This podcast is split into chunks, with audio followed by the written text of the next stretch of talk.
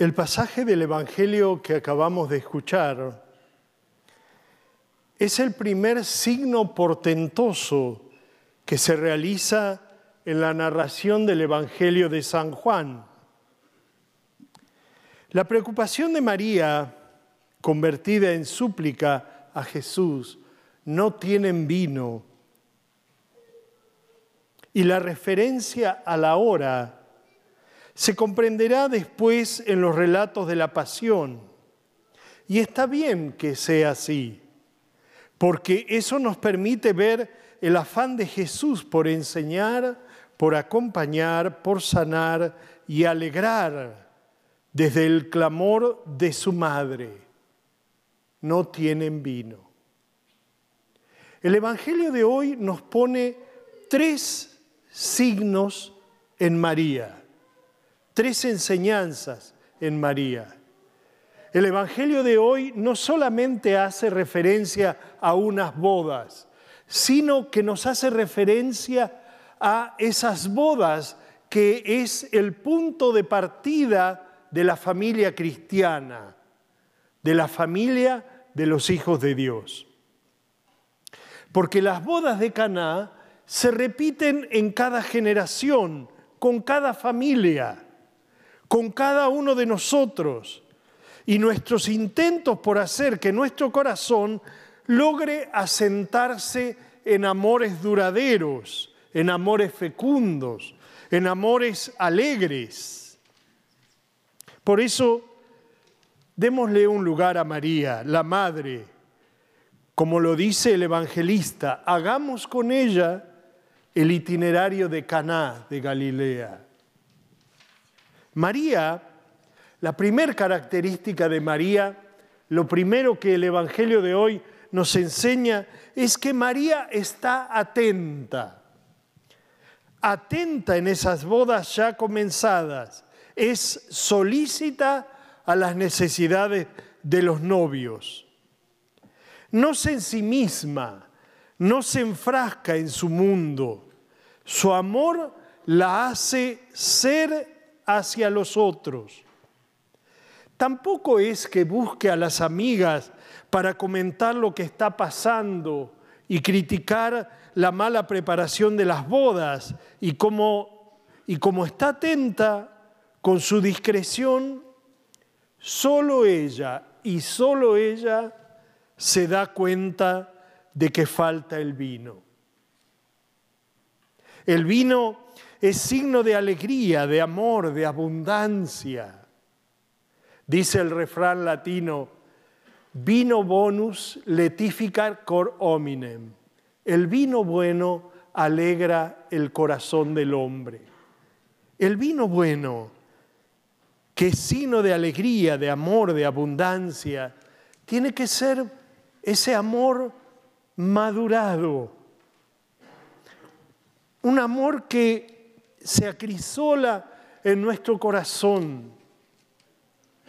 Hoy muchas familias han dejado de buscar el vino bueno y el vino se madura en, la, en el tiempo, se madura precisamente en el silencio, en la oscuridad, en la frescura que viene del Evangelio. Hoy muchas familias van en busca de otras cosas. ¿eh? Buscan el tequila, buscan la cerveza, buscan otras bebidas destiladas, fermentadas, ¿eh? que producen mucha alegría, mucha euforia, pero después dejan resaca. Hay que buscar el vino bueno, el vino bueno. Yo cuando estaba pensando en esto digo, Qué maravilloso que el Evangelio de hoy nos lleva, porque cuántos de nuestros adolescentes y jóvenes perciben que en sus casas hace rato que ya no hay buen vino. ¿Mm? ¿Cuánta mujer sola y entristecida se pregunta cuando el amor se fue, cuando el amor se escurrió de su vida? Porque ya no ve que hay buen vino. En vez del buen vino hay impaciencia, hay frustración, hay amargura, hay soledad. ¿Cuántos ancianos se dejan, se sienten dejados fuera de la fiesta de sus familiares, arrinconados, ya sin beber del amor cotidiano de sus hijos, de sus nietos y de sus bisnietos? También la carencia de ese vino puede ser el efecto de la falta de trabajo, de las enfermedades, de situaciones problemáticas que nuestras familias atraviesan en todo el mundo. Mira, María no es una madre reclamadora, tampoco es una suegra que vigila para solazarse de las impericias de nuestros errores o desatenciones. María es simplemente madre, por eso estaba atenta. Simplemente madre, tenía corazón de madre. ¿Y qué tiene el corazón de una madre? Atención y solicitud. Atención y solicitud. Muchas veces nosotros tenemos que reconocer cuánto hemos abusado de esa atención y de esa solicitud. ¿Cuántas veces hemos buscado sacar ventaja de esa solicitud y de esa atención de nuestra madre? ¿Eh? Pero María, en ese momento en que se percata que falta el vino, acude con confianza a Jesús. Esto significa que María reza. O sea, María es madre, María reza. La segunda eh, pauta que nos pone el Evangelio de hoy. María reza, va a Jesús, va a su Hijo. No va al mayordomo de la fiesta, va a su Hijo, ¿eh? que es, tiene la certeza de que su Hijo puede hacer, ¿eh? que tiene la respuesta. Aunque de principio recibe una respuesta un poco desconsoladora de Jesús, ¿no? ¿Y qué podemos hacer tú y yo? le dice Jesús a María. Todavía no ha llegado mi hora. Pero entre tanto, María ya sabe que ha dejado el problema en manos de Dios. Su apuro por las necesidades de los demás apresura la hora de Jesús. Y María es parte de esa hora es parte porque María va desde el pesebre hasta la cruz y va eh, siempre intercediendo. Rezar siempre nos saca del perímetro de nuestros desvelos, nos hace trascender lo que nos duele, lo que nos agita o lo que nos falta a nosotros mismos y nos ayuda a ponernos en la piel de los otros a ponernos en sus zapatos. La familia es una escuela donde la oración también nos recuerda que hay un nosotros, que hay un prójimo cercano, patente, que vive bajo el mismo techo, que comparte la vida y está necesitado. Rezar es no solamente mirarte tu propio ombligo y pedirle a Dios, es descubrir el rostro de Jesús en tu hijo, en tu hija, en tu esposo, en tu esposa, en los de tu familia. Y por último, María actúa. ¿eh? María es madre, María reza, María actúa. las palabras hagan lo que Él les diga dirigida a los que servían son una invitación también a nosotros, a ponernos a disposición de Jesús, que vino a servir y no a ser servido. El servicio es el criterio del verdadero amor. El que ama sirve, se pone al servicio de los demás, porque amar es servir. Porque amar es servir. Y esto se aprende especialmente en la familia, donde nos hacemos por amor servidores los unos de los otros. Por eso siempre en este punto viene reiterativamente a mí las palabras mm, de un grupo de psiquiatras donde hablan precisamente que esta cultura es una cultura que genera personas egoístas que buscan constantemente hacerse servir y que no sirven. ¿eh? Lo vemos desde, en todos los ámbitos. El egoísmo, ¿qué es lo que busca? Ser servido, no servir. El egoísta es yo, primero yo, después yo, último yo. Sin embargo, el que aprende a servir. Y el que aprende a servir en el seno de la familia, ustedes me han escuchado hablar muchas veces, si un hijo no tiene la generosidad y el servicio de ayudar a lavar los platos, de ayudar a ordenar el cuarto, de ayudar a mamá y a papá en las tareas del hogar, está aprendiendo a ser egoísta, está aprendiendo solamente a mirar su propio ombligo. Los demás le van a importar un rábano, nada. Y Jesús viene a hacernos comprender, y la palabra de María, hagan todo lo que Él les diga, nos viene a invitar a que sirvamos.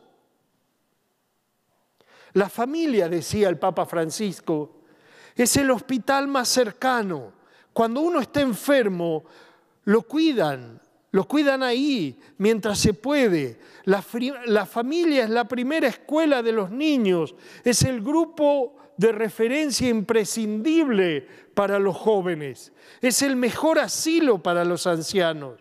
La familia constituye la gran riqueza social que otras instituciones no pueden sustituir, que debe ser ayudada y potenciada para no perder nunca el justo sentido de los servicios que la sociedad eh, debe poner de manifiesto con buenos hijos, con buenos miembros de familia que construyan buenas sociedades y pongan de manifiesto la calidad de buenos ciudadanos. La familia, dice el Papa Francisco, la familia, la fe en la familia se mezcla con la leche materna, se mezcla con el cariño, con el afecto, que la familia debe imprimir. Experimentando el amor de los padres, se siente entonces más cercano el amor de Dios.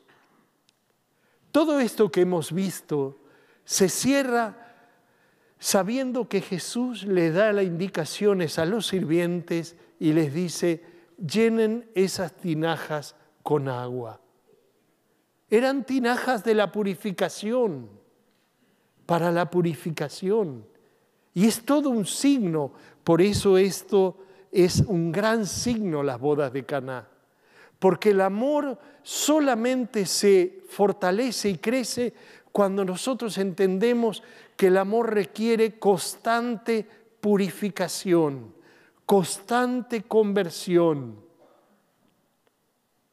Muchas veces los matrimonios necesitan descubrir esta riqueza. El matrimonio debe, eh, debe dejarse llenar por el agua fresca de la purificación. Debe dejarse llenar por el agua fresca de la conversión. No existen los matrimonios perfectos e inconmovibles. Exigen, existen los matrimonios que se purifican los unos con los otros, las familias que se purifican y se convierten los unos por los otros. Y es en el seno de la familia donde se realiza esta tarea. No son las calles de los barrios las que convierten a los jóvenes, a los niños y a los esposos. Es el seno de la familia. Por eso es tan importante que el corazón de la familia sea una tinaja de purificación, que purifique la mentira con la verdad, que purifique la tristeza con la alegría, que purifique la desesperanza con la esperanza, que purifique los egoísmos con la generosidad, que purifique eh, la mentira con la verdad, que vaya purificando, pero es en el seno de la familia. Por eso las tinajas de la purificación tienen que ser el resguardo más maravilloso contra el egoísmo, contra la soberbia, contra la mentira, contra el orgullo, contra el falso criterio de que la felicidad se construye en la individualidad. La felicidad de la familia y del matrimonio se construye en el nosotros. Las bodas de Caná ponen en el centro de la familia no solamente a Jesús, sino a María, que como madre ayuda a los esposos y a las familias a ser solidarios y generosos. María, que se centra también como aquella que reza, porque la familia que reza unida permanece unida. Y por último, sin duda, María nos indica, hagan todo lo que Él les diga, porque nadie mejor que ella sabe que su Hijo Jesús puede trastocar todas las miserias en gracia, puede trastocar todas las desuniones en uniones, puede trastocar todo lo que está degradado en realidad nueva, maravillosa, auténticamente liberadora y salvadora. Que María, como en las bodas de Caná, esté en cada uno de nuestros matrimonios cristianos, para que no solamente el hacer de Jesús se ponga de manifiesto, sino la intercesión de nuestra Madre, que no busca otra cosa sino nuestra felicidad y nuestra salvación. Que así sea.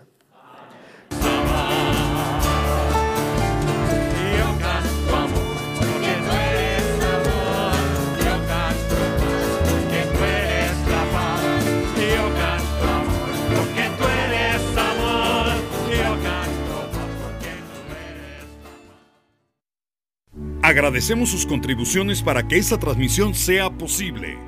Muchas gracias a Cementerios y Funerarias Católicas. También a Campaña de Caridad y Desarrollo. Y a Campaña Católica de la Comunicación.